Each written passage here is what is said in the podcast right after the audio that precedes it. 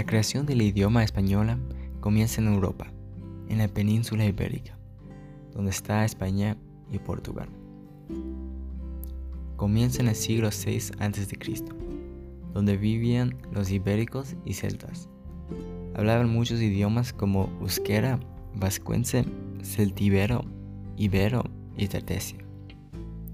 Hay tres grupos primarios que viven en la península ibérica, los iberos y los celtas,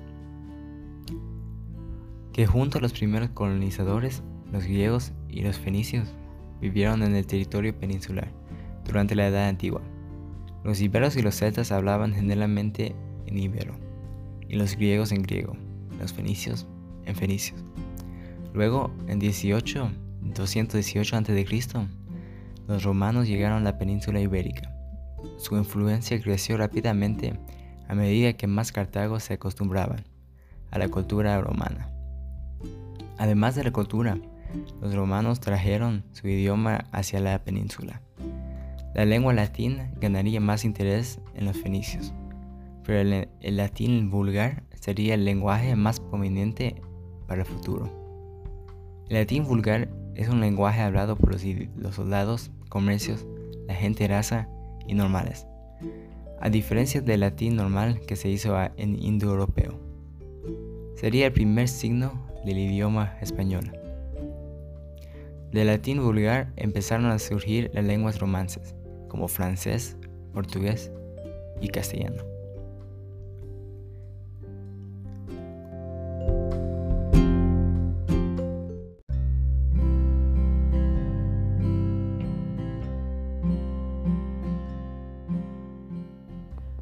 Cuando los romanos fueron derrotados lentamente, los visigodos, una rama germánica, tomaron esta oportunidad para conquistar la península ibérica.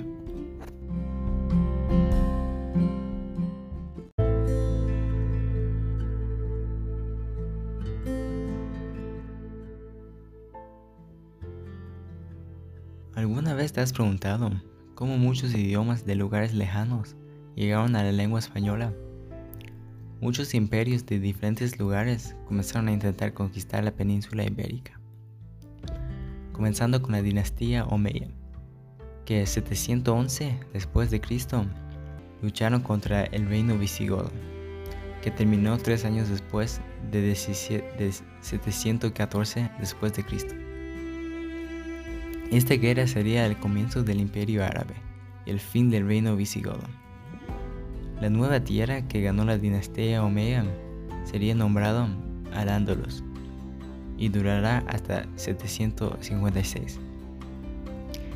En 750, la dinastía Omeya estaría en gran estrés, ya que habría una rebelión en Damasco, la capital de Califato. Una facción tomó el poder muy poco después de que mataron la mayoría de la gente de la dinastía Omeya. Solo había un Omeya sobrevivido, Abderram I.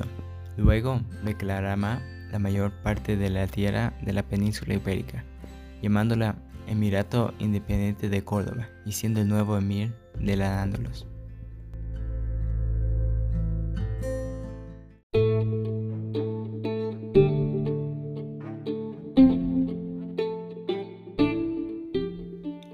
Mientras los árabes viven en la península, influyeron mucho en su cultura, especialmente los productos literarios. Los más grandes se llaman harchas, mojaxas y sehel.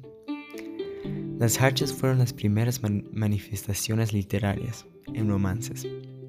Ellos consisten en cuatro o cinco versos escritos en mozárabe. Se encontraba al final de moaxajas, que significa collar, y la mayoría del tiempo el tema se basa en una joven que expresa su amor hacia otro personaje. Utiliza bastante interrogaciones o exclamaciones. Las harchas estaban escritas en aljamia, que tenía fonemas latinos, pero en caracteres árabes. Un ejemplo de esto sería tanto amar, tanto amar, amigo, tanto amar. Enfermaron unos ojos antes alegres y ahora duelen tanto.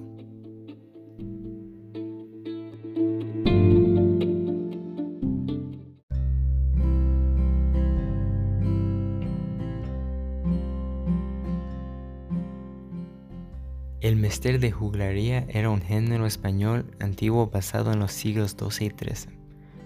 Esta forma de arte fue expresado en forma oral, asociado con un público culto. La mayoría de los juglares no saben escribir o leer. Utilizan el poder de su voz para contar sus historias, que usualmente fueron sobre héroes o grandes personajes. Existían dos clases de juglares, nobles y cajones. Cajones que copian e interpretan poemas. Sus poemas no tuvieron un esquema regular. Usaban versos irregulares, también terminaba con asonantes irregulares. El Misterio de Clerecía fueron literatura compuesta por clérigos. Estos son textos escritos en el siglo XIII por gente culta. Estaban escritos en griego y latino. Tiene un esquema de cuadernavía, también llamado tetrastrofo monorima. Son poemas con cuatro versos escritos en arte mayor, con rima consonante. Se utilizaba versos alejandrinos, que son versos con 14 sílabos. También se utilizaba 12 mezquillos, cada 7 sílabos.